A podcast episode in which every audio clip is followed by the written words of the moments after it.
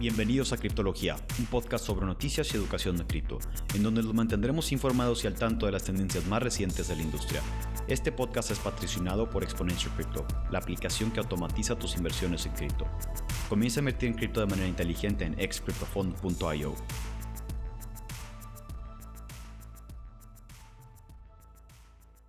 Buenas, bienvenidos al episodio 22 aquí en Criptología. Hoy tenemos un tema muy importante. Yo creo que ha sido algo que muchos realmente no saben qué es tema hasta que lo empiezan a escuchar sobre más allá de qué son las cripto, sino qué, qué es lo que las cripto está viniendo a reemplazar, por decirlo así.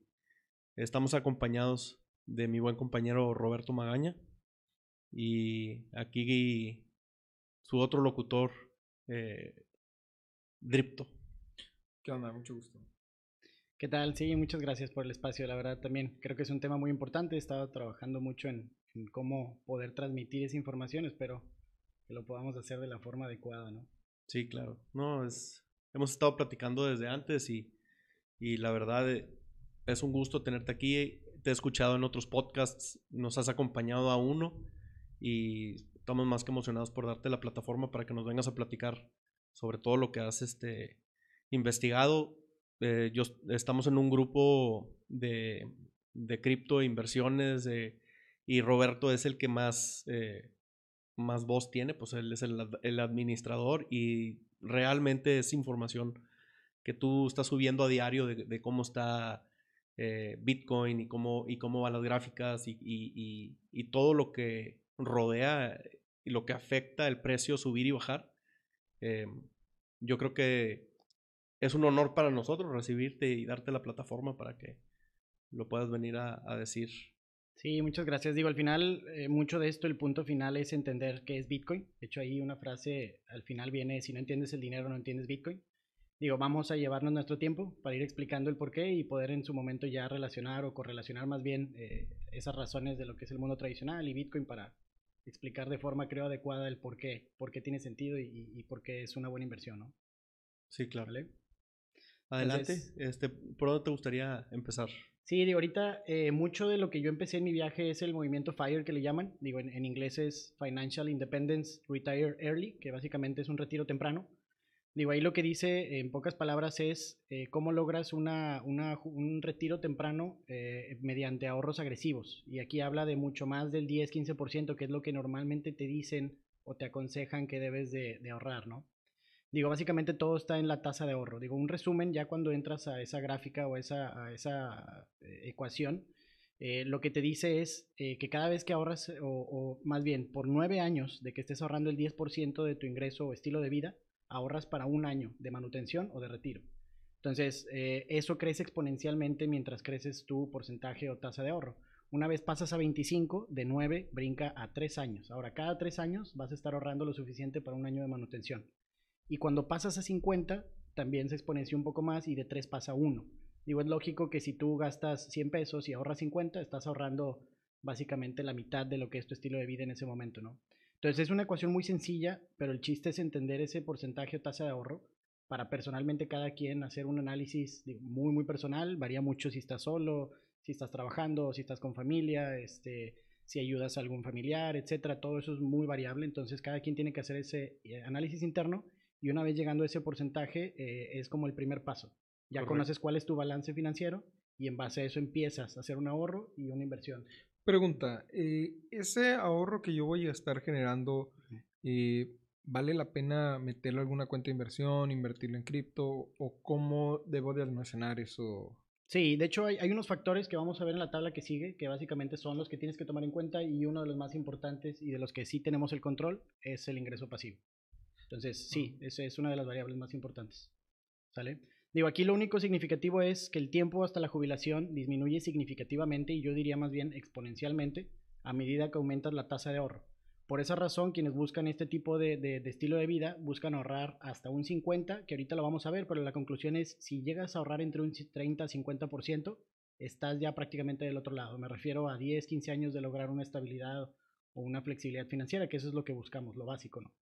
Este, y bueno, eso es en resumen. Ahora hay tres estilos de vida. El InFire que le llaman, que es básicamente bajo ahorro durante el periodo de inversión y a su vez gastos mm, eh, bajos de manutención. Eh, ¿Esto qué quiere decir? No es lo mismo ahorrar para un estilo de vida de irte a la playa y estar ahí este, solo, vamos, sin deudas, eh, sin gastos de, de, algún tipo. Entonces es un estilo de vida realmente con gastos bajos. No es lo mismo una persona que dice, oye, yo me quiero ir a bajar por Europa, quiero ir a España, quiero ir a un otro lado. Ah, bueno, entonces tienes que irte, en este caso, a un Fat Fire, que es un alto porcentaje de ahorro para darte un estilo de vida alto, ¿no? Entonces todo va relacionado a eso, por eso mismo el que tienes que entender cuál es tu estilo de vida primero, para entender cuál es tu meta y en base a eso empezar a hacer los ahorros proporcionales a tu estilo de vida. Entonces aquí hablamos de porcentajes, no de que si ganas mucho o ganas poquito. Eso aquí no importa en esa, en esa ecuación porque el punto es encontrar tu balance en tu estilo de vida. Entonces por ahí va. Y el punto medio que es donde, donde yo busqué estar, que le llaman Barista Fire, que es una mezcla de ambos. Eh, básicamente es, eh, puedes lograr tu estilo de vida básico sin darte lujos y eh, en este caso que ya mi tiempo, por ejemplo, es 100% mío, yo me doy ese tiempo adicional para buscar ingresos, apoyos, asesorías o alguna otra cosa que yo me pueda ir desarrollando y es buscar ese ingreso adicional, ¿no? Entonces, tampoco es que tengas que llegar a un nivel muy alto de retiro, sino cada quien busca cuál es su, su nivel de, de, estilo de vida que busca llevar, ¿no? Y en base a eso hacer un plan. Entonces, realmente lo que dice Fire se considera un estilo de vida, no simplemente una estrategia de inversión. O sea, realmente es, es eso, un estilo de vida en cuanto al dinero, ¿no? Y aquí es lo que comentabas tú ahorita, eh, cuáles son los factores que hay que tomar en cuenta. Es lo que está en blanco en la presentación, que viene siendo tu ingreso mensual. Una cosa es cuánto tienes de ingreso mensual y otra cosa es cuál es tu estilo de vida. Son dos conceptos diferentes. No es lo mismo cuánto ganas a cuánto, cuánto gastas en tu estilo de vida. Entonces, eso es, por eso tiene dos significados diferentes. El, los años para el retiro, obviamente importa mucho porque la inflación entra en, la ecuación y no es lo mismo 10 años de inflación a 30 años de inflación. Ahorita lo vamos a ver. Este, y el ingreso pasivo, que es lo que comentabas tú hace rato, que es la variable que más te exponencia en el tiempo, y la inversión o ahorro mensual. Eso es lo que tú buscas entre la variable de tu estilo de vida y tu ingreso. Eso te da como ecuación la inversión o, o ahorro mensual. Entonces tú cuando llegas, y aquí hay una tabla abajo, digo, bueno, hay, hay nueve niveles en este esquema FIRE, y ahí tú lo ves. En los primeros cuatro básicamente es llegar a la estabilidad financiera, lo que es la dependencia financiera, o sea que dependes de alguien más, eh, luego la solvencia, cuando ya estás, digamos, parcialmente cubriendo tus gastos de vida. Una estabilidad, cuando cubres tus gastos de vida de forma constante, pero no 100% constante. Digamos que vives con tus papás todavía o estás en algún punto intermedio. Y una vez que llegas a un ingreso conforme a tu estilo de vida, sin préstamos. Eso es el balance, digamos, ideal. Ese es el, el, el nivel cero, si lo quieres ver como para empezar a invertir, pero existen estos cuatro niveles que hay que también llevar a cabo, ¿no? Entonces, una vez que llegas a ese punto de tener tus ingresos eh, conocidos de estilo de vida y no tener préstamos, deudas que, que te puedan mermar el, el, el, ahorro y la inversión que vas a buscar en un momento, entras a lo que es seguridad financiera. Ahí ya hablas de porcentajes. Una seguridad financiera es un 25, un 50, un 75 de tu, de tu estilo de vida. Entonces, en este caso, por ejemplo, si yo me quedara sin trabajo y yo necesito 50% de mis gastos para cubrir renta, servicios, comida, etcétera, eso es la seguridad financiera que tú deberías de buscar. Me quedo sin trabajo, pero puedo sobrevivir, puedo mantener los gastos básicos, obviamente sin temas de educación, sin temas médicos, sin temas de vacaciones, sin temas de nada, ¿no? Es como nada más estabilidad. Y en este caso, bueno, más bien una seguridad, que esa es la definición. Ya cuando llegas al 100% es una estabilidad financiera. Entonces, ahí es donde yo eh, busqué en mi, en mi proyección llegar a una estabilidad financiera, que es un punto medio. Básicamente cubres el 100% de tus gastos, no más, no menos. Y una flexibilidad es lo ideal. Una flexibilidad es lo ideal porque en ese entonces ya puedes cubrir el 100% de tus gastos y tienes ese espacio, esa flexibilidad de 50% que inclusive puedes seguir ahorrando o invirtiendo y darle más fuego a ese mismo proceso que ya llevas, ¿no? Sin tener que seguir trabajando y generando. Entonces, ya llegando a una estabilidad o flexibilidad financiera, ya estás del otro lado porque de ahí todo se da solito si te sabes administrar básicamente, ¿no? Entonces, eso es como la base, la base del movimiento, de la lógica. Todo eso fue lo que me hizo en su momento analizar qué herramientas hay, qué opciones tenemos en México, cuáles llevan riesgo, cuáles no, cuáles son de largo plazo, corto plazo, para llegar a un balance y poder realmente tener un plan a largo plazo. Esta, esta fórmula que hice en el ejemplo, ahí ven el ingreso pasivo que estoy poniendo como ejemplo es de 12. Eh, ahorita vamos a ver el por qué 12. Yo normalmente, pongo tres escalas, 6, 12 y 18. Y ahorita vamos a ver por qué. Pero esos son más o menos los factores. Ahora, lo interesante de eso es que abajo dice el poder del ahorro para disminuir el tiempo para retiro. Ahorita comentaba, lo ideal es estar entre 30 y 50%. ¿Por qué? Porque si estás entre 30 y 50%, ahí en la tabla vemos que al menos en 10 años ya llega usted a una seguridad financiera del 75%. Entonces Entonces ya estás del otro lado, al menos ya si te quedas sin trabajo, tu familia, tú, los que quieres van a estar bien, al menos tienes dónde rentar, dónde comer, dónde vivir, etcétera, ¿no? Y eso es lo mínimo que busca alguien como persona, como familia, como patrimonio. Ya a partir de ahí todo lo que puedas hacer hacia adelante es ganancia. Y te digo, una vez que llegas a una eh, flexibilidad financiera, realmente ya todo se da solito porque no necesitas un esfuerzo adicional, simplemente un hábito y una, una estructura, ¿no? Entonces, eso es lo interesante de ese análisis. Entonces, una persona, por ejemplo, y también muchos me dicen, oye, yo nada más puedo ahorrar, no puedo ahorrar más del 10 o no puedo ahorrar más del 20 o del 30. Ok, entonces es nada más entender que tienes que mantener esa, eh, esa disciplina y esos hábitos por más tiempo. eh, y ahí, por ejemplo, en lugar de llegar en 10 años, llegas en 15. Entonces no pasa nada, o sea, vas a llegar mientras mantengas el hábito, ¿no? Sí, claro. Entonces, eso es lo más complicado. Digo, no es fácil decir que por 30, 15, 20 años vas a mantener eh, esos ingresos, porque obviamente hay muchas variables en la vida, ¿no? Pre- pregunta, ¿qué Dale. pasa si de repente viene una emergencia, por ejemplo, eh, un accidente y tengo que ir al hospital, no lo cubre el seguro, o el seguro solo llegó a cubrir una parte y tengo que ponerlo demás? Y eso me, me retrasaría cierto número de años, ¿no? Y Claro. tendría que tomar eso en cuenta para reiniciar desde ese punto. Es correcto. Digo, lo ideal es que sepas cuánto te está atrasando, porque hay gente que obviamente no hace el análisis, no sabe cuánto le afectó, cuánto le atrasó, cuánto esto. Lo primero es como entender realmente cuánto te está atrasando en tu plan. Y sobre eso puedes jugar con algunas variables, pero no es que lo puedas cubrir todo. ¿A qué me refiero? O sea, podías en ese periodo de tiempo buscar un ingreso pasivo tal vez más, más grande, pero obviamente es más riesgo. O pudieras buscar eh, bajar tu estilo de vida y ahorrar un poquito más, compensarlo de alguna manera con esos dos, tres factores que ahorita vamos a ver, que son los que puedes controlar. El resto, como dices, pues digo, si se da, no pasa nada. Digo, en lugar de 10 años son 11.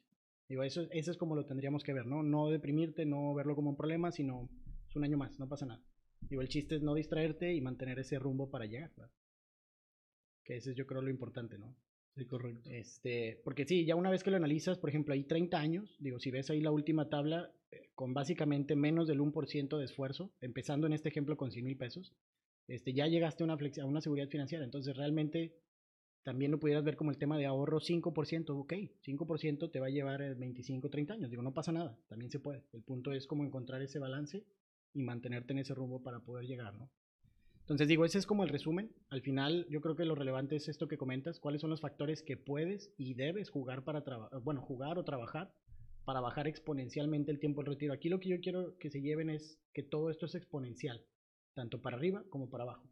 Entonces ahí puse una frase al final, que ahorita vamos a ver la conclusión, pero es, una vez que entiendes cómo analizar y optimizar esas variables, todo se hace exponencialmente más fácil. y eso es precisamente lo que quiero que se entienda. O sea, tampoco es asustar y dar miedo y los números y todo, sino que más bien se vea como que una vez que lo ves como una, una dinámica, eh, todo se vuelve exponencialmente más fácil en el tiempo, ¿no? Porque ya todo juega a tu favor y no en contra, ¿no? Entonces ahí en la tabla de arriba eh, puse tres ejemplos, digo, simplemente es eh, haciendo la foto de lo que veían en la tabla anterior. Aquí lo interesante es ver la, la afectación que tiene la inflación, en este caso los años del retiro. ¿Por qué es importante decir 10 o 15 o 20? Entre menos, la inflación juega menos en contra tuya. Entonces ahí se ve, digo, si haces el mismo plan a 10 años, eh, tu, tu, tu, tu, recomendado para retiro ideal, en este caso de 6 millones por la inflación sería 8 y medio.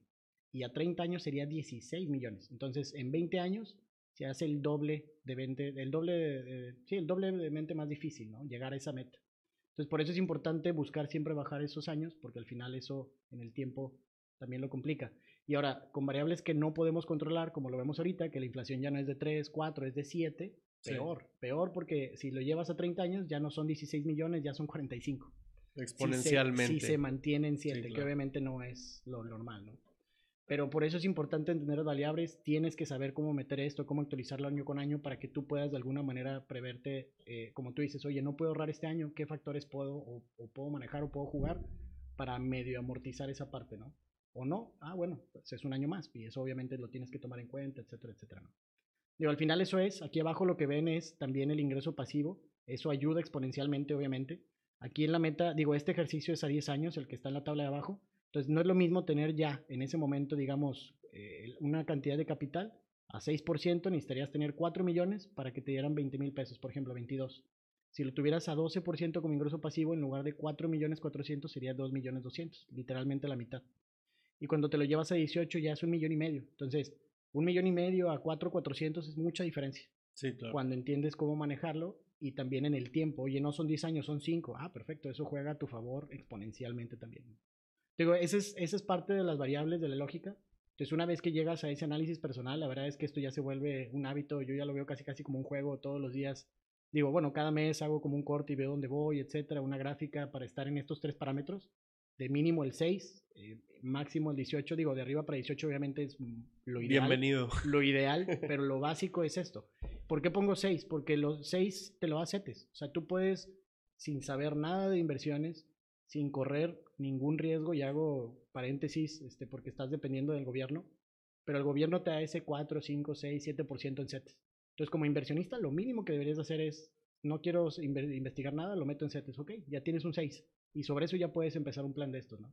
Y a partir de ahí, mientras te vas educando, mientras vas perdiendo el miedo, vas ah, eh, entrando a, a, a, herramientas de mayor riesgo, ¿no? Pero es un 6% anual sin tomar en cuenta la inflación, ¿no? Que normalmente Exacto. es de 2.5%. Es correcto. Ahí básicamente quedas tablas o 2-3% arriba de la inflación. Por eso digo, es lo mínimo para no perder el poder adquisitivo. Bueno. Y ahorita vamos a ver lo, lo importante que es el, el, poder adquisitivo en el tiempo, ¿no?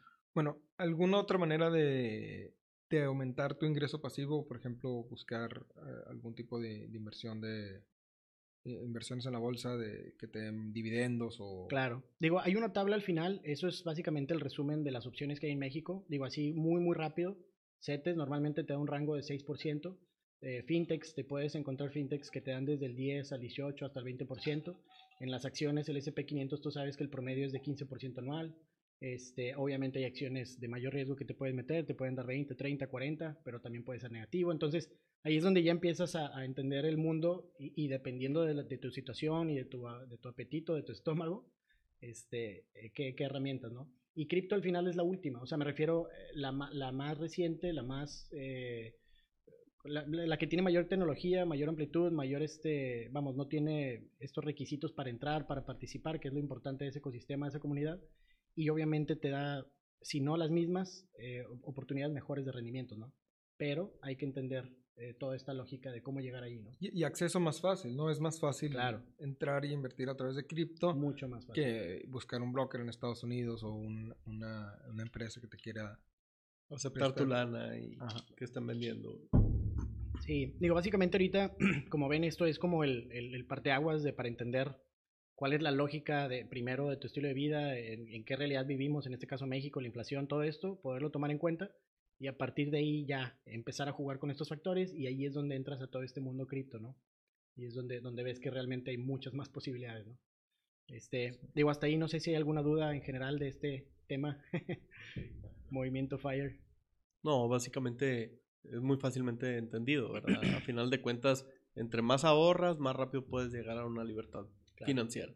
Sí, Lo que conlleva a ese, a ese dicho es... Es lo interesante. Es, es, es lo importante. Sí, sí, sí, el punto es saber que esto es exponencialmente, entonces más fácil o más difícil. Y eso es yo creo lo que, bueno, al menos a mí me incentivó mucho a buscar ese 1 o 2% adicional porque eso es exponencialmente eh, mejor en el tiempo, ¿no? Entonces, a partir de ahí, entré a este mundo de, de, entender básicamente la pregunta básica de qué le da el soporte o el valor a Bitcoin, ¿no? Y para eso hay que entender primero qué le da el valor al dinero en general y de dónde viene, ¿no? De dónde viene todo esto. Entonces, aquí lo que pongo es que es importante entender cómo las personas de diferentes partes del mundo le dan valor al dinero, que en este caso yo al rato quiero hacer más énfasis en eso, que yo lo veo como energía y tiempo, de diferentes maneras, este, y busca una herramienta, en este caso un recurso natural, para fungir como, esa, como ese intercambio, que en este caso es el dinero, y debe de tener propiedades básicas para hacerlo, para hacer esto, ¿no? Que es ser duradero, divisible, consistente, cómodo de transportar y poseer un valor tangible, que eso es un acuerdo general que se da en base al recurso del que estés hablando. Puede ser un, valor tangible para el oro, como puede ser un valor tangible para el Bitcoin, que eso es lo que en algún momento empezaremos a debatir, ¿no? Pero al final, el punto es que en toda la historia existen casos, también actualmente, y es lo que voy a abundar más al rato, donde la riqueza de los países o naciones completas fue transferida de un ente a otro en base a no entender básicamente qué es el significado de una reserva de valor. En este caso, ¿cuál es la reserva de valor prevaleciente? Si una nación, una persona no lo entiende, el que lo entienda te está robando tu energía eh, de forma pasiva, sin que te des cuenta, ¿no? Entonces es una manera bastante maligna de, básicamente drenar y, es lo que vamos a extender ahorita más al rato, ¿no? Y se puede producir de manera sencilla eh, o tiene una relación baja en existencia, que en este caso le llaman el stock to flow. Esa fórmula es bien importante porque básicamente eso es lo que te da la definición de dinero duro. Cuando hablan de dinero duro, que se escucha esa frase, eh, viene precisamente del dinero que suena cuando tú tiras una moneda de oro. O sea, es dinero duro es cuando, esa es la frase de entonces, que tirabas la moneda y sonaba y dices, ah, es dinero de verdad, es dinero duro, ¿no? Entonces, esa relación del stock to flow viene de eso, de ese análisis. ¿Qué es? Digo, ahí voy a intentar, a ver si puedo hacer esto más grande. Básicamente el dinero duro eh, lo define esa fórmula de stock to flow, cuál es el stock existente y cuál es la nueva producción o flow eh, que entra al sistema. Y ahorita vamos a explicar por qué es bien importante esa parte, ¿no?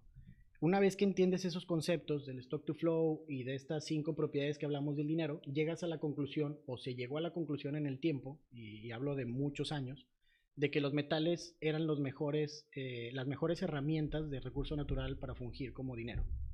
Y la razón es, eh, bueno, y los últimos tres metales son estos que estamos viendo aquí, que es el cobre, la plata y el oro.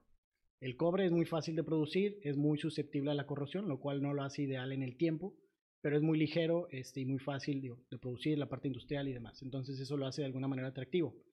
La plata es un punto medio porque es más raro que el cobre, este, menos susceptible a la corrosión, pero es un poco más eh, pesado y la industria para producirlo, transportarlo y demás es un poco más complicada. Y luego entra el oro, que al final es el recurso más raro del mundo, es virtualmente indestructible, es virtualmente no, no hay forma de hacerlo sintético falso, hasta al menos hasta la fecha que sea algo rentable. Este, y es el, el, tema es que es el, el, recurso natural más pesado y por ende la industria más complicada eh, para llegar a ese producto, ¿no? Y tiene una razón con el stock to flow. Entonces, es bien importante el stock to flow porque al final, si un recurso no es limitado en la parte natural, una vez que entra esa demanda de dinero, eh, cualquier persona por incentivo natural va a querer producir más de ese mismo producto. Al producir más, incrementas el flow y a incrementar el, flow, en este caso la producción nueva, eh, bajas la relación de stock to flow y eso lo hace ya un, por, por, definición un recurso natural que no es apto para fungir como dinero porque va perdiendo, se va diluyendo en el tiempo, que esa es la analogía que vamos a hacer ahorita con el fiat. Ese es el incentivo para diluir en su momento. El oro no lo pueden diluir aunque quieran, ¿no? Y ahorita vamos a explicar por qué. Entonces, al final el punto es que, digo, y ahí es la frase que, dice, no sé cómo algo tan simple y tan universal tomó tantas formas en el tiempo y en, el espacio. Y mucho de esto es porque al final nadie, digo, y, eso es un razonamiento natural, nadie va por confianza y por bondad y por esto darte toda su energía y su, y su riqueza y su inversión. Entonces cada quien le va a poner la definición que quiere en las diferentes naciones. Y ahorita vamos a explicar un poquito de eso, cómo llegó al final a ser realmente la plata y el oro los que fungían esa función y en su momento cómo entra el fiat, en este caso el papel. Es una herramienta, un intermediario. Hasta ahí, yo no sé si hay alguna duda. Digo, realmente ahorita lo que pongo a la derecha nada más son todos los recursos que en algún momento fungieron como recursos, que son las conchas, granos, ganado, piedra, sal, perlas, plata, oro, fiat y bitcoin, básicamente en orden de cómo fueron fungiendo y, y cubriendo necesidades, ¿no? Entonces, ahí es donde entramos al tema de qué es el dinero. Y digo, lo que he explicado ahorita, ocasiones en las que nos han robado el poder monetario, en este caso dinero, energía, de una comunidad o una nación.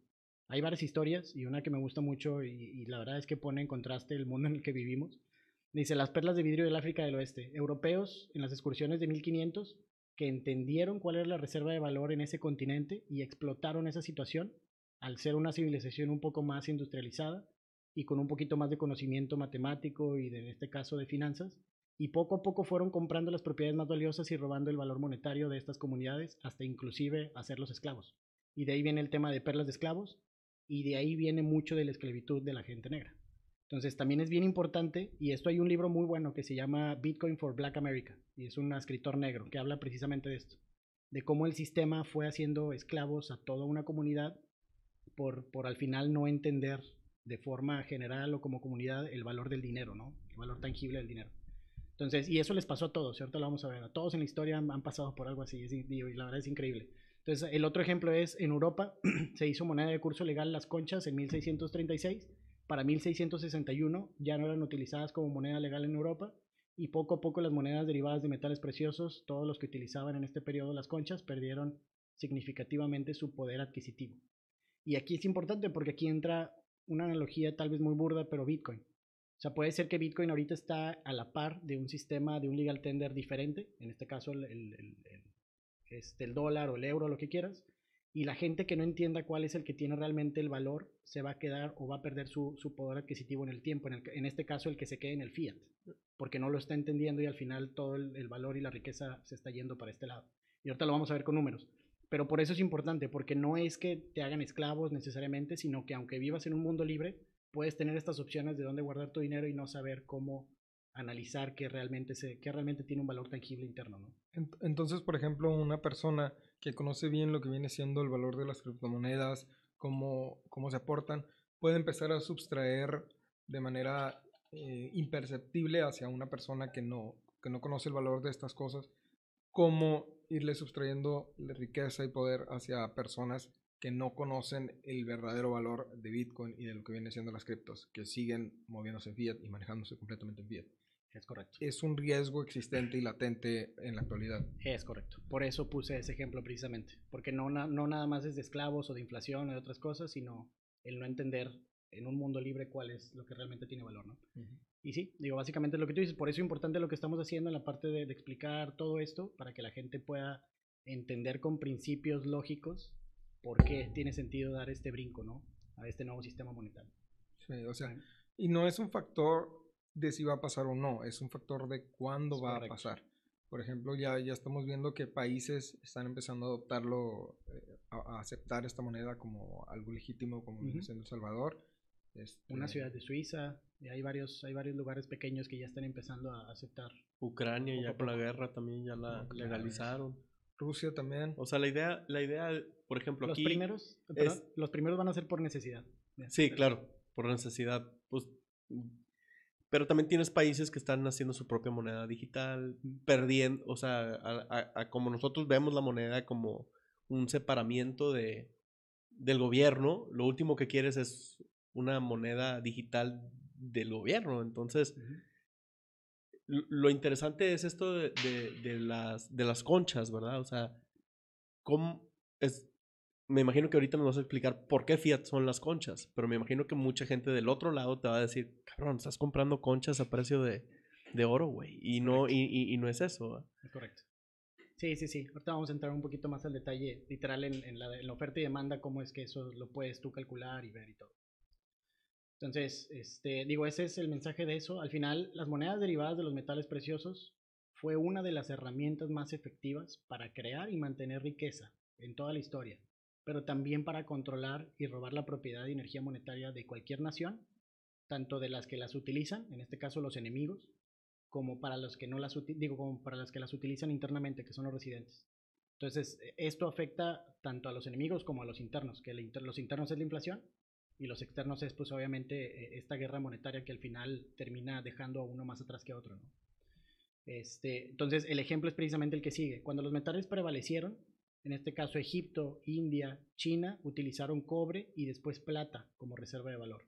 El oro siempre fue reconocido como industria de producción y, y como algo de, de, de, accesorios, pero se optó por facilidad en estos otros metales y es lo que explicaba hace rato del cobre y la plata, el que son más, eh, más vamos, hay más en la naturaleza y la industria es más noble. Por eso optaron esa, esa opción y les pegó en la historia. Digo, por eso esos países quedaron realmente atrasados en la historia en su momento. Dice, esto nunca hizo que pudieran competir de forma global, escalable contra otras naciones que tenían patrones económicos más fuertes. Y eso es, digo, en su momento Holanda y en su momento Inglaterra tenían el acaparamiento de oro de todo el mundo y básicamente hicieron esta economía o comercio global con todos y básicamente todos los que no estaban en ese patrón poco a poco se fueron quedando atrás en el tiempo. Sí, correcto. Digo, esa es, esa es la, la lógica. Entonces, ahí digo ya nada más dos datos adicionales que dice, eh, durante el primer imperio, bueno, durante el imperio romano, Julio César fue el que creó la primera moneda de oro, o el primer sistema en este caso como un patrón oro. Digo, ahí no voy a entrar en el tema de los nombres, pero aquí lo interesante es que en los 360 años del Imperio Romano, de su, de, su establecimiento, diluyeron la moneda hasta un 43%. Entonces de ahí viene el primer significado de coin flipping, en, en, en, cuando ellos inventaron las primeras monedas, que en este caso eran de 8 gramos, en algún momento dijeron eh, necesitamos recursos, en este caso, digo, y no va a sonar ya como algo más relacionado ahorita, pero para gastos militares, deuda, subsidiar servicios, y eso les ganaba votos, y todos dijeron, pues claro, imprime dinero y regálanos cosas, pues no hay problema, todo suena bien bonito y la madre. Y al final el punto es que lo diluyen de 8 a 7.2, quitándole 10% del valor adquisitivo. Ahora, en ese entonces, digo, era mucho más difícil porque literalmente tenías que darles tu moneda y te daban la nueva. Entonces, digo, obviamente gente que no sabía, digo, cómo mides punto, punto 8 gramos en ese entonces, digo, vamos, hay muchas cosas intangibles que al final se pudieron vender de alguna manera, pero al final te robaron el 10% y tú diciendo, ok, va, para fondear guerras, digo, para fondear un montón de cosas. El tema es que mientras el imperio romano se siguiera extendiendo, podían seguirse comprando popularidad, confianza, poder, seguir degradando la moneda, la misma fórmula, y se llegó a un punto en donde las recompensas ya no eran más grandes en cada invasión, y esto creó un gasto militar cada vez más grande, costos de vida cotidianos cada vez más caros, enojo en la población, intento de control de precios, para no mostrar inflación, mayor desbalance en la economía, mayor devaluación de la moneda, en este caso es la, dilución, eh, para buscar ese balance haciendo un ciclo vicioso. Eh, y ahí es donde entran las políticas, ¿no? Y generando el colapso al final de una sociedad, que en este caso es el Imperio Romano. Eh, bueno, ahí viene el tema de que todo esto obviamente crea corrupción en la decadencia, mayor ineficiencia, menor confianza, dinero menos valioso, y al final esto genera que sea más rentable especular en el incremento de precios derivado de la dilución que producir activos. Y es lo que estamos viendo hoy en día. Digo, mucho del tema, eh, de, y hablo ahorita del tema cripto, por ejemplo, mucho del tema de que la gente vea más rentable invertir en monedas que al final son experimentos o cosas que invertir en productos naturales o en, recursos o en industrias físicas, eso te habla de la especulación y de la dilución tan grande que hay en el capital. Y viene derivado de esto, o sea, es lo último de la colita de la caída de un imperio, en pocas palabras, ¿no? Cuando la gente ya prefiere invertir en otras cosas que algo productivo, algo tangible.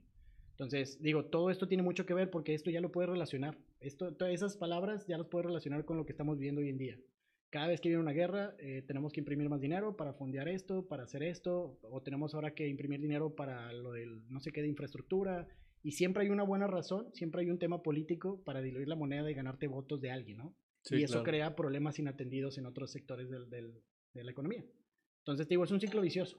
Dos cosas. Una es una observación que eso de quitarle 0.8% a la moneda romana, pues sigue pasando, ¿no? El, gobierno imprime más dinero y eh, causa el mismo efecto. Y ahorita es peor porque ya ni siquiera le tienes que dar tú tu moneda para que ellos te regresen la otra. Ahorita ya más le pican un botón y lo, lo diluyeron. Listo. Ni, cuenta Ajá. Sí, de hecho hay una moneda de cobre de, de, Estados Unidos que es un penny, es un centavo. Pero realmente lo que te dicen, si tú tienes una de esas monedas es súper valiosa, porque fue la última vez que la devaluaron. O sea, ya después de eso, toda la parte interna de la moneda no es de cobre, o sea, tú en un penny tienes dos centavos al valor del cobre de hoy en día, por cómo está la moneda hecha.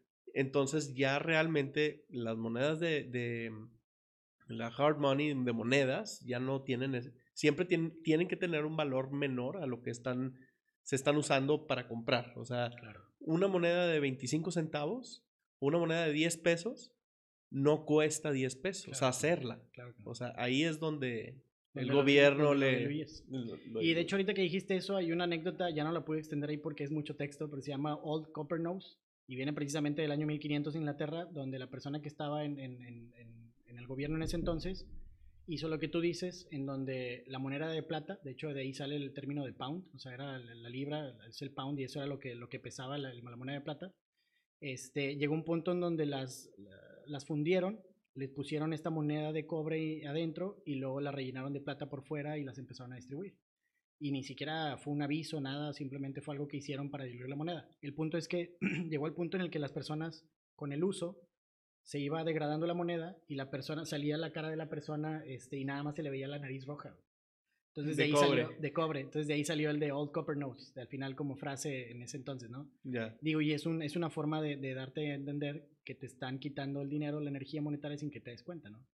Entonces digo, de, de, ahí viene también mucho ese término. A lo que quiero llegar es el patrón oro, que es parte de lo que vamos a explicar ahorita, no es nuevo.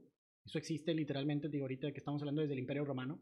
De hecho, muchos analistas dicen que por eso el Imperio Romano también tuvo las bases para ser el imperio que fue, o sea, porque realmente entendían los conceptos de economía básicos, hablaban de un patrón oro. Este, pero al final, bueno, y en la historia, digo, todos los gobernantes o todos los imperios han llegado a ese punto de tener que devaluar la moneda para seguir el juego. Y ahí es donde entra esta decadencia, ¿no?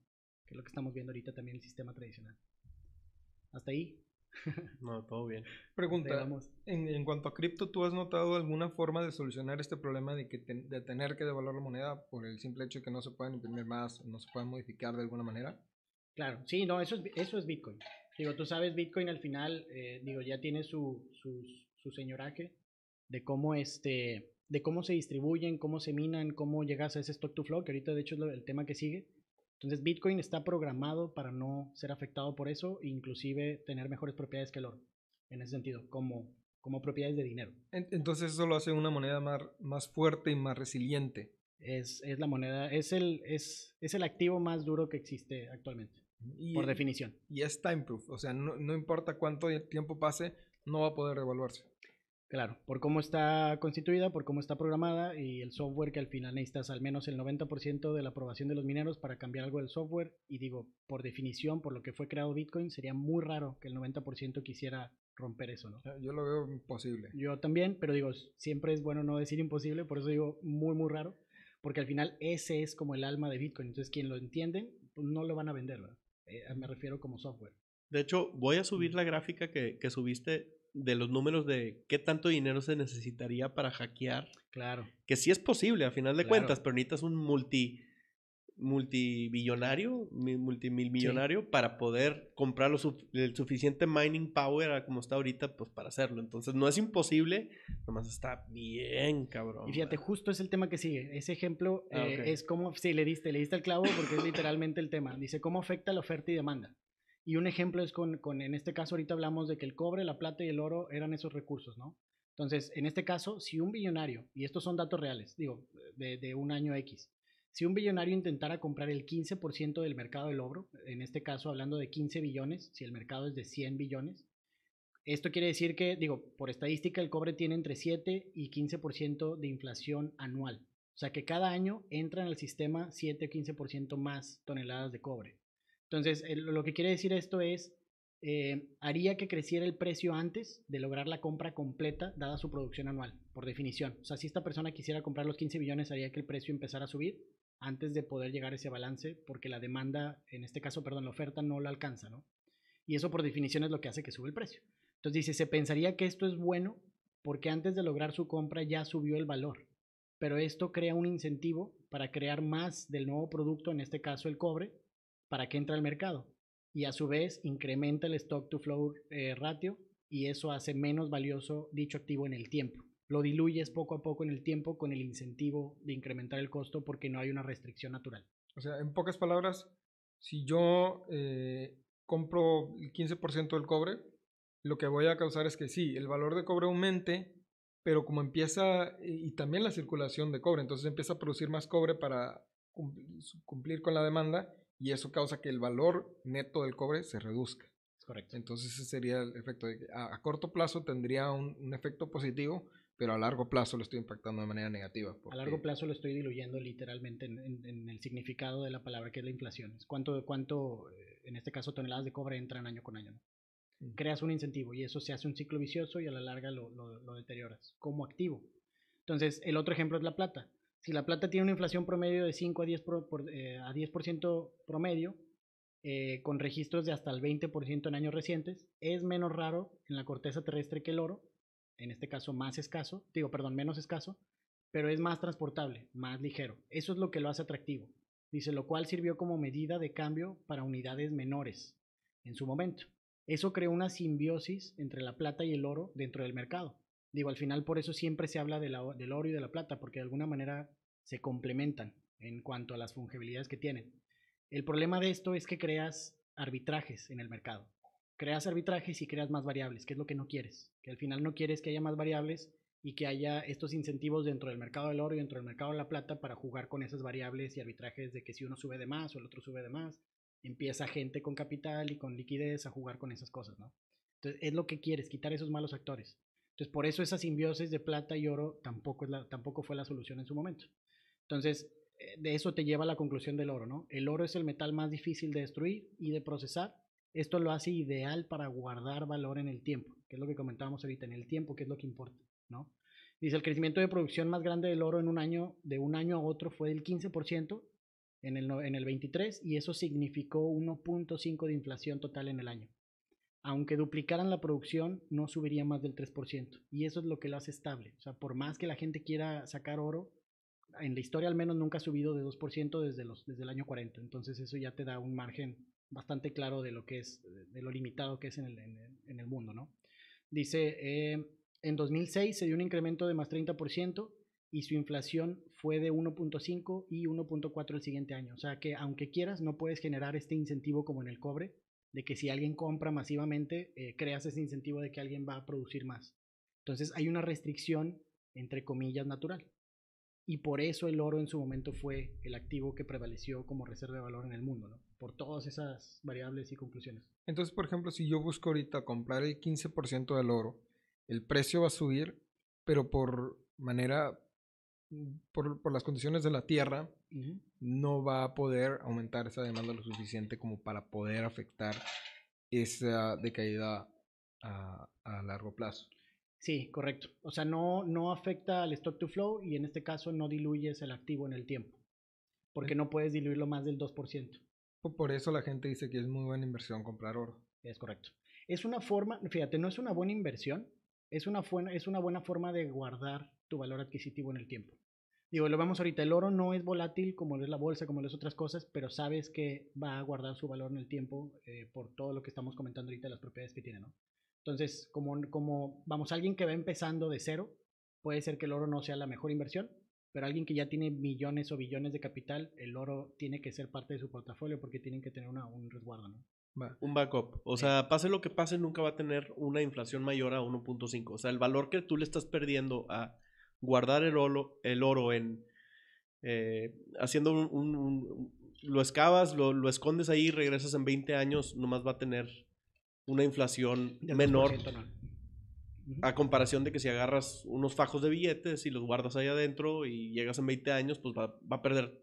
Depende mucho de la inflación del país, que es mucho más volátil que el mismo oro. O sea, es, por eso comparan Bitcoin con, con el oro, por, por, la reserva de valor que tiene incomparable con cualquier otro eh, activo. activo. Ok, yo quiero hacer aquí otra observación y es que tenemos que tomar en cuenta bueno, tenemos que tomar en cuenta que vivimos en el futuro. y ahorita empieza a ver, eh, se empieza a planear o se está empezando a invertir en lo que viene siendo la minería espacial.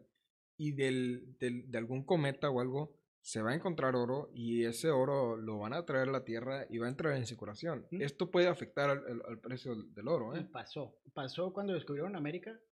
Eso fue lo que pasó. Cuando descubrieron América, al final eh, encontraron, encontraron estas cantidades de oro que nunca se imaginaron que iba a haber en un nuevo continente, ¿no? Entonces, como dices, o sea, digo, está restringido dentro de las variables que conocemos naturales, pero digo, hay factores externos. Como toda inversión existe un riesgo y el rie y, y, la minería espacial representa un riesgo para el oro. Es correcto. Y también otros minerales, minerales raros como el coltán y otras cosas. Es correcto.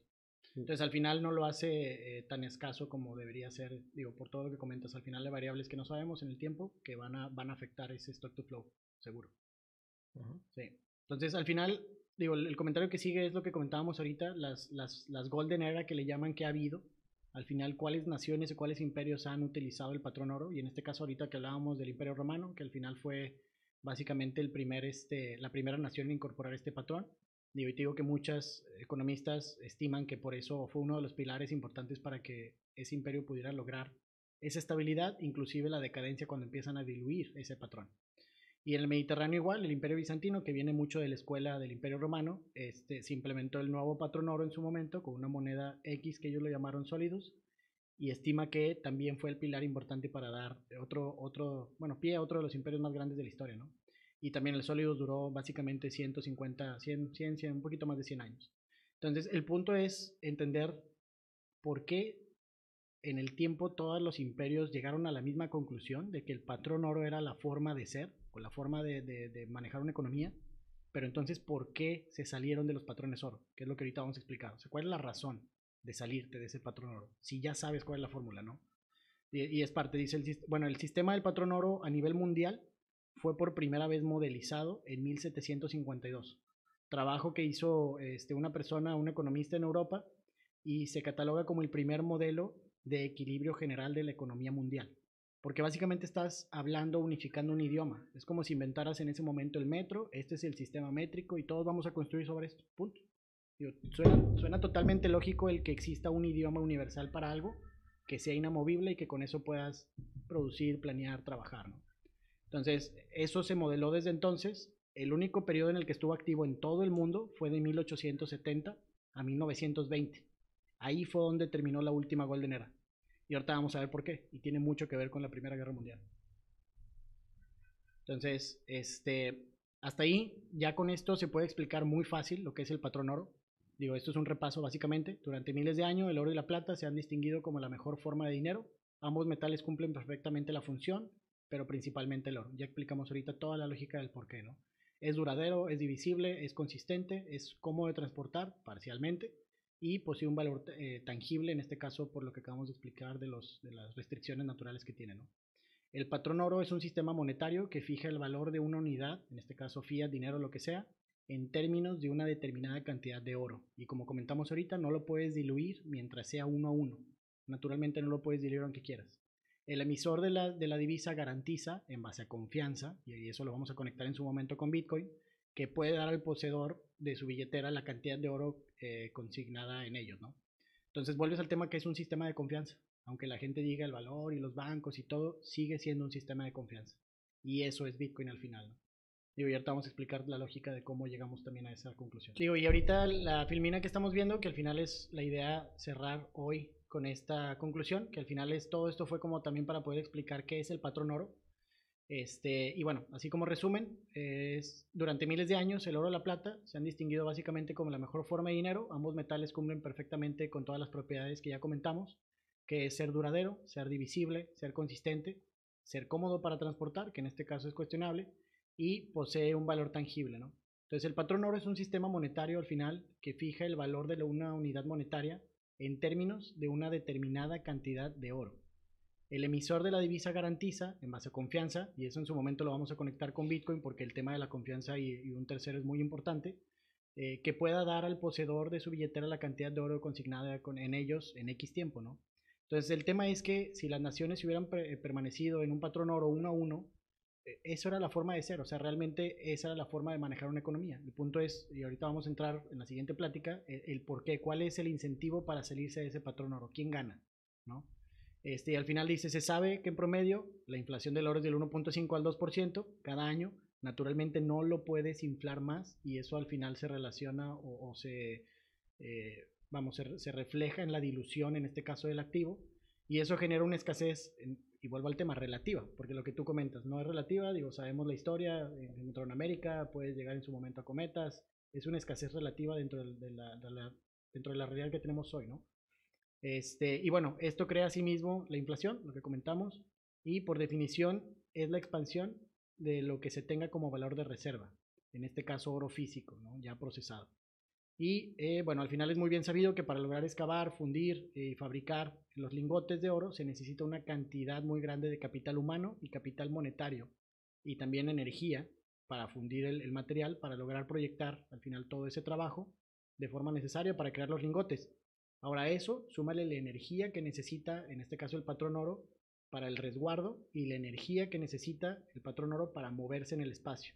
Y hay una anécdota muy importante ahí de la Segunda Guerra Mundial, donde Inglaterra manda todo su oro de reserva a Estados Unidos al momento de que los nazis conquistan Francia. Y de que ven este riesgo. Entonces, digo, mover cantidades de, ese, de, esa magnitud, digo, tiene un impacto y un riesgo bastante fuerte. Y esos son las limitantes que en su momento también tiene el patrón oro, ¿no? Las guerras. Estos factores crean fugas en el sistema que cada año con año van devolviendo el activo independientemente de la inflación natural que tenga, ¿no? Son fricciones dentro del sistema. Y eso es lo que en su momento también vamos a explicar porque Bitcoin no tiene ninguna fricción. Está diseñado para que no tenga fugas de energía ni en el resguardo, ni en el movimiento, ni en la fabricación, etcétera, ¿no? O sea, es, básicamente costos de mantenimiento por tenerlo guardado. Eh, la seguridad, la electricidad, este, pues, para que no se vayan a meter, no se lo vayan a robar moverlo de un lugar a otro. Exacto. No, y lo puedes mover muy fácil. Ahorita, por ejemplo, eh, si un país quiere mover todo su capital, si lo tuviera en cripto, simplemente se va con las carteras hacia otro lado y es un viaje de una persona en lugar de toneladas. mover toneladas. de barcos. Meterla militar, y asegurar, ¿qué le dices? Sí, porque Sí, sí, si, sí. si nada más mandas un capitán en el barco, los, los mismos tripulantes del barco se, se llevan todo el oro y se desaparecen para siempre, ¿verdad? O, o llegan piratas y se, se llevan todo, todo el oro. Entonces tiene muchos riesgos. bien, sí. Sí, hay muchos riesgos. Este, digo, eso es realmente la idea hasta ahorita, como entender eso del patrón oro. Yo creo que empezamos la siguiente eh, conversación con el cuál es el incentivo, les comento, y cómo es que nos fuimos desviando de esa parte. Y lo preocupante es que ahorita no hay ningún político que esté hablando de regresar a esa estabilidad. Al contrario, hablan de más deuda y, y simplemente seguir pateando la pelotita. Entonces es bien importante entender esto nosotros para poder tomar decisiones propias y no depender de una institución, de un gobierno, de X, ¿no? Sí, claro. Ese es, ese es el mensaje, básicamente. ¿Vale? Va, perfecto. Entonces nos vemos en una, en una parte 2 o en la, en la siguiente conversación para, para abordar estos, eh, seguir con estos temas. güey.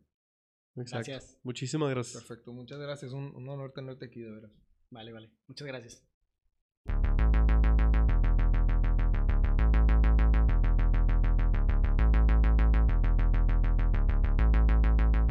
Gracias por escucharnos. Estás a un paso más de convertirte en un criptólogo. No olvides seguirnos en el canal que nos está escuchando y nuestras redes sociales. Link en la descripción. Este podcast es patrocinado por Exponential Crypto, la aplicación que automatiza tus inversiones en cripto. Comienza a invertir en cripto de manera inteligente en excryptofondo.io.